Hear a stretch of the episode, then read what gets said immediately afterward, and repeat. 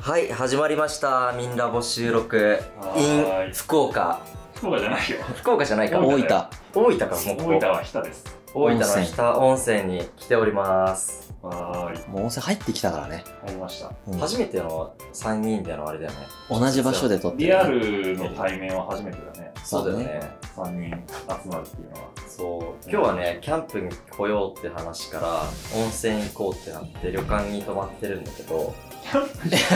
たよ。キャンプじゃなくてよかった 寒かったよ寒いよ。うん、寒かったよね。で、まあなんか、ほら、温泉入ってさ、こう、毒を抜けるよね、みたいな話をしたりとか、まあ一気の車で、なんか毒を認識して抜くのって難しいよね、みたいな話をしてて、あ、それってめちゃくちゃそう才能にとって重要だよね、って。うん才能発揮する上で毒がある状態って、本当に発揮できないから。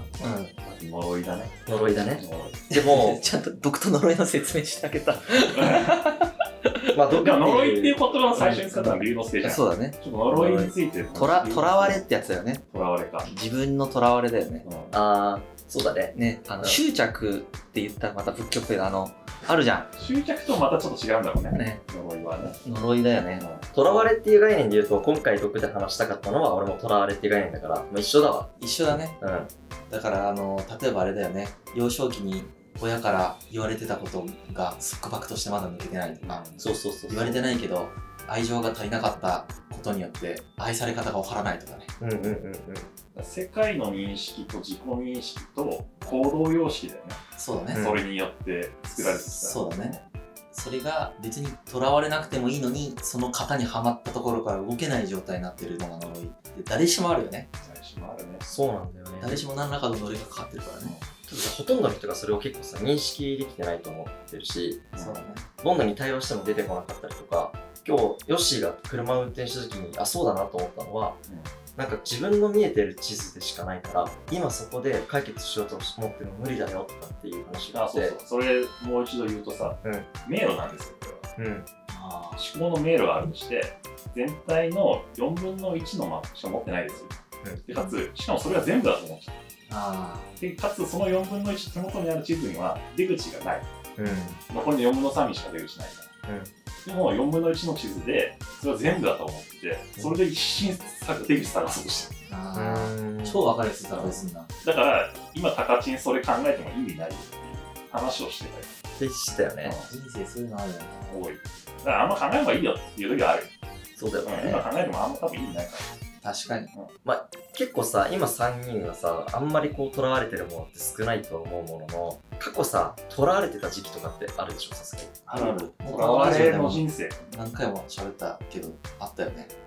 呪いにかかりまくってたよ。かかりまくってたね金稼がないといけないとかねあーえそのお金稼がないといけないって思ってた時期ってちなみに龍之介どのぐらいの時期だったまあまあ20まあその新卒で入ってから30歳ぐらいまでかなでそれはもう結構取れたんだ30歳っていうのはもう5年ぐらい前ってことだよ取れたねね取れたどういうきっかけで取れたかとか覚えてるなんだろうもうこのラジオで言った気がするこのまさにこのラジオで言った気がするけどだっけなんかすげえ痛い目見たんだよねなんあかそうなんだそうそうあなんか手痛い失敗しちゃったんだよ。そう手痛い失敗したうん。で手痛い失敗すると囚われてる時の行動ってさうんなんなら自分のためでもないし人のためでもないわけそもそもうんだってお金を稼がないといけないって別に自分でめっちゃお金欲しいと思ってるわけでもないしうん人が自分俺に対して稼がないといけないと思ってるわけでもないのにうん勝手に俺はさ一人でいや自分はお金を稼がないといけないと思ってるわけじゃんあ勝手にねーしかも親のためにって言ってたよねそそうそうそうでも親はそんなこと死ぬほど望んでな いし全然望んでないしう、うん、なんなら全然仕送りとか一回もしたことないししたことない結果してねえしじてゃんない してないんだしてないウケる稼げるようになった後はまあその親の人生は親の人生だからなとか言ってあ親がね苦労してなければ別にねだからそれでね意味がないとらわれだわけじゃんそれそうだねけど自分にそういう枷をはめて生きてるっていう状態ってさ、うん自分のためにも人のためにもなってないんだようんねでその状態で走ってるとどっかで人か自分が壊れるんだよね必ずうんうんっていうのを経験してあなんか意味ないんだなと思ったなるほどね力が入ってるじゃんそのとらわれてる時っうてん入りまくってるよね。そう思いっきりこけて骨折とかしないと力が抜けないんだよああじゃあ骨折した方がいいってこと骨折した方がいい、致命傷でない骨折ね。そう複雑骨折ぐらいした方がいいああ確かにねなんか中途半端にこけると全部多席で終わるから、うん本当にちゃんとこけた方がいいうんどうしようもなく俺のせいやんそう、もう逃げれないレベルで自分のせいだと思うような失敗をちゃんとした方があー俺さ、一時期社会貢献にハマってさ、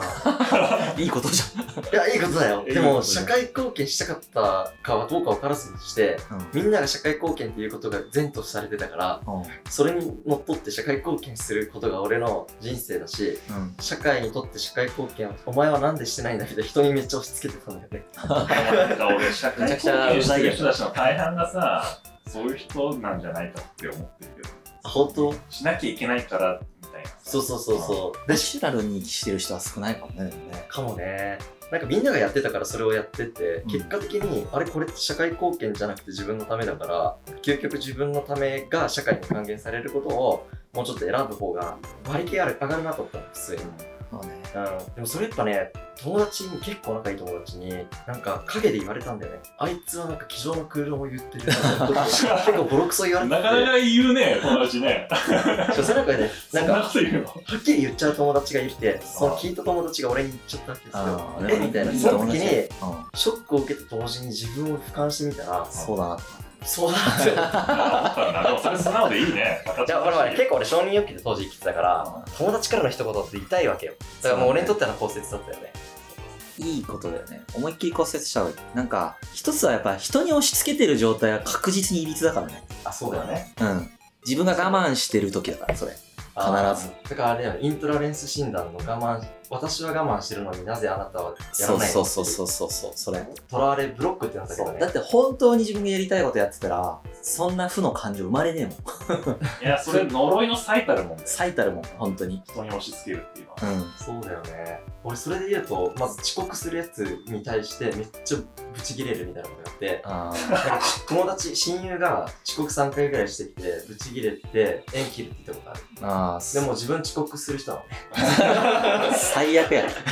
だから自分にそう思ってるからだよね そうそう我慢してたからそうね自分にそう思ってて自分はなんとかギリギリでやってるのにその友達がやってないからイライラするんだよねそうそうそうだからイライラしてることが自分も我慢してるかどうかっていうのが一つのとらわれの発見発見だねの方が確かにねあ、俺ね、うんボーダレスジャパンの田口さん、はいあはーい見こたの前あったうん彼やっぱすごい立派だなって思うんだよね。うんそれは、うん彼はすごくわかる俺も全く同じこと感じてる自分のうんうんルールがめっちゃ明確なんだよね。うんこうあらねばならぬみたいな。うんで、見た感じ、たまに窮屈に感じる時があるんだよ。うんでもさ、そういう言い方ちょっと窮屈じゃないのかなって思ったりするんだけど、彼はそれを自分にもルール付けしてるのうん人にもこうあってほしい。はいで、ボーダレスジャパンではこういう会社ですみたいなさ。うんで、それを窮屈なルールは自分にも適用してて、うんそれで平然とやってるから、うんなんか、すがすがしいんで。ああ俺田口さんなんかちょっと違ったけどすごい田口さん見てて思うのはえっ、とね会社の中ではそういうルールとか作ってると思うけどなんか怒ってないんだよね環境破壊してる人とかに例えば、ああ、そうだね。あれすごいことじゃないうん確かにあんだけハチドリ電力とかで人生かけてて、うんそれを理解してない人に全然イライラしてないまあしてんのかも本当はしてんのかもしれないけど少なくともそういう態度は全く見せてないじゃんあれすごいよ、だからね、すごいフェアな人だなと思って。うんとてもフェア。あれはなかなか難しい心情であそこになかなか到達できないそうだね。じ押し付けてないんだよね自分押し付けてないけど自分は超追求してるうんこれはやっぱりでもしかも彼の場合社会のためにやってるから、これはすごく難しいそうだね。あれはね、すごいなーってヨッシーとか押し付けてたことある思う。あるよ。何何だって、言ったじゃん、俺の回で。あああヨのッシー自由、人は自由であればならそうだねぬ。 もうその時点で自由じゃない。呪いだよ。呪いだうねん みんな言ってたねこの辺については綺麗に呪いがあったうんでも呪いってやっぱ服装階層になってんだよななってるね。俺は一回解放されたけどなんかまあ全然ちゃんとあるなと思ってなんかねうん、自分を正当化するの。るうん人に押し付けてたり、うん自分がこういう呪いがかかってることについて正当化するんだよ。うんそれがね、どんどんどんどん臭くなってねそうだねで絶対どっかで論理働かしてるはずなのに、それを埋めようとして、そうだねうん複雑化していくんだよ。呪いが解けたとか思ったらダメだなと思ってるそうだね。そうだね呪いはある。そうずーっとあり続けうるんちょっと今、タカチンが iPhone のあのパスコードを入力して、それ覚えてしまった。 言っても いいよ。全部7。全部だ。77777だっ意外とそういう人なん だ。しかも彼女も別に知ってる し、みんな知ってる。た。ずっと なだから別にいいんだよね、会ってもなくても。なんで会うんだろうね。まあ、まあでも、その誰かに拾われちゃったらね、そうそう拾わせた時そうそは。の時ぐらいだよね。ガチンと同じ性格の人じゃない限りは諦めない。そうだね。一個ずつ全部確かめるかもね。 7番目に開こうん。でもさ、多分俺もまだ全然いっぱいとらわれてることがあって、気づけないんだよねう。。そりゃそうだよね。囚われだから。のの囚われがなくなった、あ俺全部なくなりましたって言えないよね。言えないた。だなくなったら気づいてないはずだもん。見えてないはず。そっか。なくなったら死んじゃう気がする。なんかニルバーナ。いや、なくなったら、もう、それこそ、いつ死んでもいいぐらいの悟りの境地になる。そうだよね。なったことない。そうですよね。うん。でもみんなどんな毒とかどんなとらわれを持ってる人たちが多いんだろいや、やっぱ、成果を出さなきゃいけないとか、う。うん。社会的に価値がなきゃいけないとか、うん。そういうのは結構でかいんじゃないあるよね。でも、なんか愛情系だと思うね。それ。すべて。こあこの前、あの、古典ラジオの番外編で AV 監督の二村さんって人と話したときに、うんー。すごい自分だ。そう人間の三大欲求の話になってうん、四大欲求があると、実は。おうまず4つ目がある。え寂しさだって言ってた。マジでそうだと思って。本当にそうだなと思って。ああ、だから、人とつながっていたいという欲求とか、まあ、認めらられたいとか評価されたいとかも全部そうだし、強い自分でありたいとかも全部そうだ。確かに寂しいからそうするね。痴漢とかも寂しいからするって言ってたもー。あ、ん。そうなんだ。らしい。あでも痴漢する人の精神構造とかってなんかあるんでしらしょい。なんか性欲でやってないらしいとかいう話まあでも確かにそうだね性欲でやるんだったらさお尻触るだけって楽しいわけないじ確かにね。ゃんね、うんそういうなんていうか支配している感覚をし持ちたいらしくて、この場で痴漢の話すると思わなかったけどその支配している感覚を持ちたいのはなぜかっていうのを突き詰めていくとやっぱ寂しいから愛情に飢えてるとかねそういう力関係でないと人とつながれないそうといそうそうそうう呪いがあるそうそうそういうここととそういう上下関係でヒエラルキーで自分が上にいるということを確認しないと、うん自分という人格を保てないような呪いにかかってるってこあ呪いだよと呪いだよいや俺ねその年収とかもそうだと思うんだよね年収も呪いだよねなんか稼がないといけない、うんリッチじゃなきゃいけない、うんじゃないと自分は愛されない、はいはいお金持ってる価値人じがゃないないとそこが自分から離れていくっていうう根源的な欲求があるけど、うんそんなこと人に言えないし、うんそんな自分を見たくないしうん高いねだから稼ぐためのなんで稼がなきゃいけないかっていうことをどんどんどんどん後付けでそう論理構築しちゃっていそやれを見ないようにしてるあ。うん。だけの人とかも結構いると思うめっちゃいっぱいいるよねそれは結構きつい自己承認欲求で起業してるやつクソほどおるよね多いと思う多いと多いと思う。俺も8割ぐらいそうだよね俺もそうだったな。なんなら俺もそう よでも途中から変わったから、俺もベンチャー入った時完全にそれだったね起業した時は自己承認欲じゃないやつで起業したけどうんベンチャーとかめっちゃいっぱいいると思うよね自己実現と自己欲求って、あの分割できないじ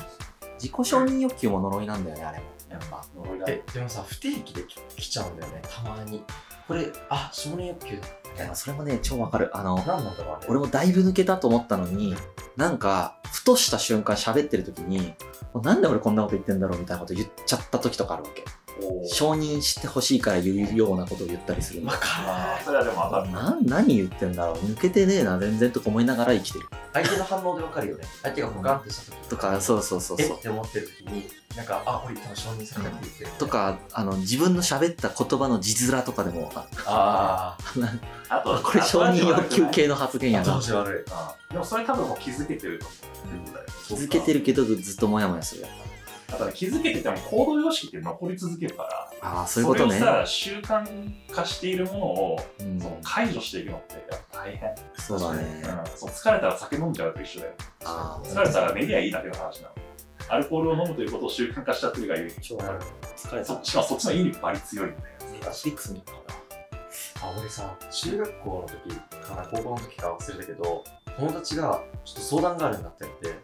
自分の弱みを全て聞いてほしいっていう。ただ聞いて、学生うんただ聞いてほしい。ただ 呪いなくね、その人。いや聞いてほしいって言われたんだよ ね。呪いねで、どうしたのって言ったら、いや、これを告白することで、ちょっと楽になるって言われたんだよね。えーで、俺彼らのその話を聞いてちょっと感動しすぎて、中学の時に。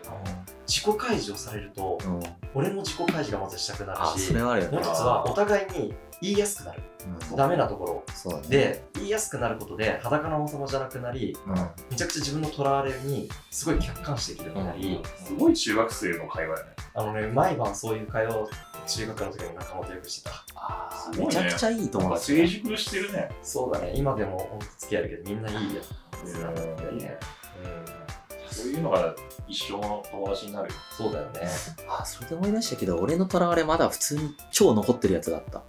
あの社会に受け入れられないっていう恐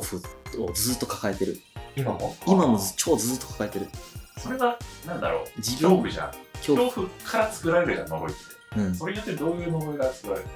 えっ、とね、まあ、今はその結構そこに果敢にチャレンジしてる体制ではあるんだけれども自分が理解されてないなっていうのがデフォルトでずっとあるんだよね、まあ、誰でもそうだと思うんだけど強くあってそこの恐怖を未だに日常的に多分感じながら無意識に喋ってるからこれ伝わらないと思うけどみたいな発言が超多い、ああ、呪いやね。うん、呪い言う必要もないし言う必要ない。別にいいじゃん伝わらなくてもでも究極、本当絶対、絶対に俺理解されないと思ってる。だよねそこがこクリアしてない全然あーだからだから逆に理解されたいんだ。されたいんだと思うだからね寂しいんだよねその例えばだけどもほんとしょうもない話で、うん自分が好きな音楽を共有できないとかも寂しいわけよもああ、うだけど大体共有できないわけだかならいよね大もうその時点でずっと寂しいみたいなあーだから俺たまにツイッターで聴いてる音楽シェアしてるけどうん。全然いいねないもんね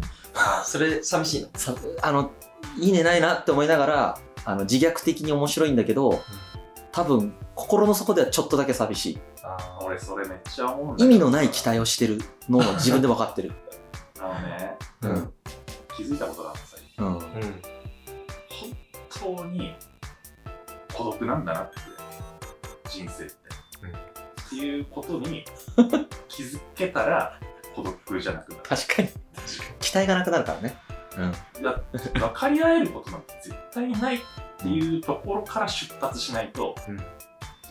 孤独じゃなくなれないいや、俺その期待まだあるな。分かり合えると思ってるもんね。あ期待してるんだね、そこがね。なんかね、分かり合えなくてもいいんだけど、分かり合いたいって思いたい。ー俺その一つの解決策が分かったうん。うん。自分自分と仲良くなるしかない面白いこと言うね。自分という存在と仲良くなるしかない俺、ヨッシーの才能また一個見つけたわ。ヨッシーね、一番いいこと言う直前に、半拍開ける。 要はの才能っていうか、その、要は、いいいこと言う才能じゃない。それも一つの行動様式なんいだよやだから伝えるため、本当に伝えたいという欲求があって、伝えるために引き寄せるために、よしって引き込まれるじゃん、バって。半歩かけてんだよね。だから間を作って、俺無意識だよ無意識でやって ブるじゃルん。だース・リーと一緒だね。ドントシンクからさっきからなんでヨッシーの話に引き込まれるのかずっと分析喋り方がいいね。面白いねうん。いやでもさ自分が自分の一番の友達になってあげたらいいそれは自己愛がないとできないよね。ね。友達っていうか、まあ信じてあげるってことでしょ、自分を、最終的には。自分が一番自分のことを知ってあげられてる人なんだっていう一つの存在として、うんまあある意味客観視してうんメタ認知するしてでもその、こう分かり合えないことってさ、絶望的に諦めたらこじらせるじゃん。そうね分かり合えなうい、んそう、分かり合えないから、どうせ誰も自分のこと分かってくれないんだ、みたいな理解の仕方するとこじれるじゃん、人人生生が。ねうん大体そうなんだよそれをさ、こじれずに達観した状態で、まあ人と分かり合えないよな。だから自分と仲良くしようっていうルートはさ、どうやったらできるんだろうな。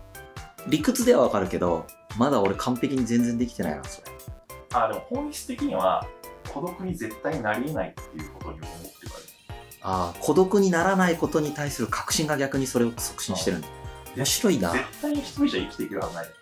で地球上に自分一人の状態とかありえ大人なだな、しか し。ほんと、1歳しか違わない。い。大人だな。なんかやっぱおじいちゃん感があるよね。ねやっぱこ、の温泉地がそそれにそ加速させて。だから究極自分なんて孤独に絶対なれるはずがない。うん、自分と世界の境界線なんてない。確かに。ほんとだわ。だってさっき俺があそこで流した汗ももともと俺についてたよ。で今もう下の川の中を流れてるかもしれないそうだね。だから自分と世界の境界線は絶対に本当はない。うん。そういうものとして認識してるだけである。仏教じゃん。仏教だね。だから、自分は孤独です。絶対にないのに孤独だと思っているっていうまたブッダと同じことを言ってる。でもその前提に立つと救われない。そうだねそうだね。ブッダの無我ってやつなんですよ。でも自分の脳みその中は誰も覗くことはできないんだから、これは物理的に、うんフィジカルにね。なるほどね。なるほどね。確かにね。もともと孤独じゃないんだ。絶対的に孤独じゃない孤独だと感じさせる身体を持ってるということでしかないね。これさ、でもさ、孤独と感じるのは比較的誰かと比較してるからだと思ってんだよね。うんうん。みんながインスタストーリー見たらうん楽しんでます。あ自分は一人でこうしていいねの数とかでしょそとうかで孤独を感じてるから、ほとんどが比較で生まれてるんじゃないかなとん。面思白いね。っていて。それを加速してるだろうね、SNS ね。そう、だから今、ヨシエの言ってることは正論なんだけど、実際そうは考えられない。そう事でしょ実が、事そうだと実思うがよ孤独、孤独という言葉が、自分はそうだね。一人、みんなはみんなで楽しんでる。だから孤独って感じてるじ面白いね。だ本当そうだと思う。だから、そう考えるのは難しいよな、ゃん。そうなんだよ。うん。一世代、二世代前より今の方が難しいよ。うん、俺やっぱ当時 SNS とか何もやってなかったしなんかいろいろ仕事をやっていく中でこう友達がどんどん減っていっちゃったんだよね、ううん、でも起業して友達がだんだんと増えてきて SNS のフォロワーが増えてきて、うん承認欲求が満たされたからもう承認欲求気にしなくなってきたんだけどうん。それまではこういう構図って感じだようん一回満たされるのも大事だよね、やっぱ。大事だよねでも、やっぱ究極的には満たされなくても満たせる状態になるのが大事だけど、まあ、それむずいよでね。きるのそれはわからん。な満い。たされてるとか満たされてないとかさえないからね。あ概念がないのかほん、本当はね。いやー、マジでブッダと一緒じゃん。でもさ概念を知ってしまったらさその概念を考えちゃうね承認欲求って言葉が結構先行しててさあ体で感じる。知ってる感じだよそれはもう嘘つかない。頭で考えてたもんからね。うんだって自分は部分的な地図しか持ってない。うん確かにね。あ漢方飲んでる。あれ、今日もらってきた漢方。ーあ、今日のじゃない。今日はあの頭痛予防薬。病院で漢方もらえなかっ病院で漢方もらえるよ。た。あ、そううなんだ。ん。でもこれは病院でもらう系の漢方とはまた違う漢方。ちゃんとしたやつ。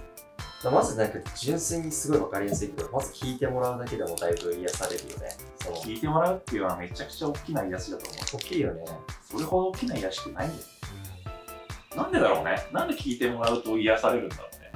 うね。うん、どうしたろうね。でもメタ認知できるからじゃないうん。言ったから癒されたんだよ。うん、それはある。あとね、相手の反応で大したことなかったことに気づくってことも大事だと思う。自分の考え方。あと、ちゃんと聞いてもらうことも大事。うん。俺、うつ病の時にね、メンタルクリニックってさ、その精神科医のさ、うん医者の人が、僕のこと全く見ずにパソコンに向かいながら俺の話してることメモ取ってる、うんはい、次、次次は、みたいな。うん、みんなそうだよね。これがね、俺、いやもしかしたら、はい配慮としてやってるかもしれないけど、うん。俺全然聞いてもらってないから、とかして、うんイライラしちゃってさ、これ帰りますわ、って。うん。え みたいな、向こうびっくりしててさ、なんか、こんな風に、なんだろうパソコンのテキスト情報にしかならない経験なのか、俺のこの辛さはみたいな風に思っちゃって、当時呪いがあったからさ、俺、そうだうん。うね。ん怒って、席立ってさ、え、次の審査はいつにしますかもう来ません みたいな。そんなことやつ。聞かれ方大事。大事だよね。まあ、人によってその聞かれ方っていうのも違うのかもしれない大事うだ。ん真剣にやっぱ聞いてもらった時に癒されるよねけど。なんでだろうね。真剣に聞いてほしい。理解されたってことが大事なんだよね。なんでりやっぱすごい人間の根源的欲求なんだだろうからね俺理解されなくてもって聞いてほしい受け止めてほしいっていう方が強いからあ、そうあー自分だけでその感情を抱いてるのは辛いんだなそうだね分かってほしいもう分かってほしいよねやっぱね理解してほしいと一緒だよね違うか分かってほしいあ自分がこういうことになってることを分かってほしいでもなんかこうやっぱこうさっきの音楽の話じゃないけどさ、うんこれが最高であることを知ってほしいとかとはあんまり変わらないかもしれないネガティブじゃなくてもポジティブでもああ、それはそうだね。そうだね。うんああそう。一緒かも全部そう分かち合いたくなるんだろうね動物として、チャイムながら、案内が流れてるね。こんな旅館あるこれあれじゃない日田市なんじ親しか親しいだね。なんて言ってんだ聞こえないよね。なんて言うんだなんろうてね言ってんだかよくわかんないゃないこういうのも、なんか、メールで欲しい。 本当ねあとさ、話を聞いてもらうのもそうだけど、これパートナーがいたらでしか難しいかもしれんけど、俺ハグって本当に癒しの効果すごいな。うんもうハグするだけで、すごいよ。あれで全てが科取れる学的にでも証明されてるらしいねあ、そう。ハグするとと免疫力とかもすごい高まるあ、ほんと。も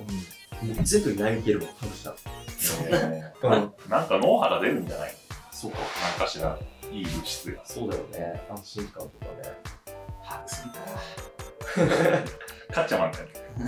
かっちゃまんだよかっちゃあとね、やっぱ無償の愛を持ってる人と話すと、すっごい自分がしなんかしょうもないことで悩んだなって気づかされる。それはあるねだから田舎好きなんよね田舎行ってさ漬物持ってるじいちゃんばあちゃんとか話してさ、なんか何が美味しいんですかとか話すだけで超幸せになりまするえ田舎のじいさんばあさんと話しても幸せになれねえな。なんーなんか、あれじゃないタカチンの幼少期の記憶がそこで蘇るんじゃないああ、そそうこだにリンねク。してんのかもねそうだね。うん、うんそういうのあるか。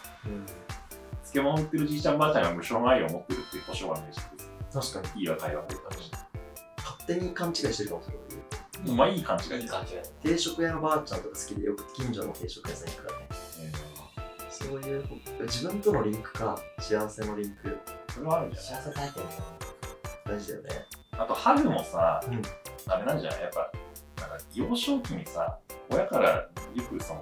ボディタッチっていうかさ、なんかそういう応用を受けて育ったことを受けてないのってちょっと違ったりする。かもねかもしれないね俺めっちゃボディタッチ受けて育ってきたそういう成功だからかなわかんない。俺全然その専門じゃないから、なんとなんともあれ。うんなんかでもな、関連ありそうなそうだよね。でもこうやって自分が何に今こだわれてるのかなって考えるだけですごい進歩だよね。そうするとさ、もう悩みがないから、あとは自分の欲求に従ってまっすぐ行ったら才能がしちゃう。そうだね。でも取られるための欲求に走ると、負のループに行ったりするじとらわれてるがゆえに発生してる欲求を追求すると結構しんどいよねゃん。。そう、欠落を埋めようとする欲求とか、どんどん欠落ループに入ってまする。血圧ループは流れたいな。欠落を埋めようという行動が欠落を実際生んじゃうから、本当はないはずそうだね。生まないケースももちろんありそうなんだけど、なんか例えばさ、酒に溺れちゃうとかさ、女の人に溺れちゃうとかさ、男の子にギャンブルに溺れちゃうとかさ、あるよね。な。あるよ。そのためにギャンブルまでやっちゃったりするからさ、依存していっちゃうんだよね。呪いだな。誰しも呪いを持って育ってきてる。うん。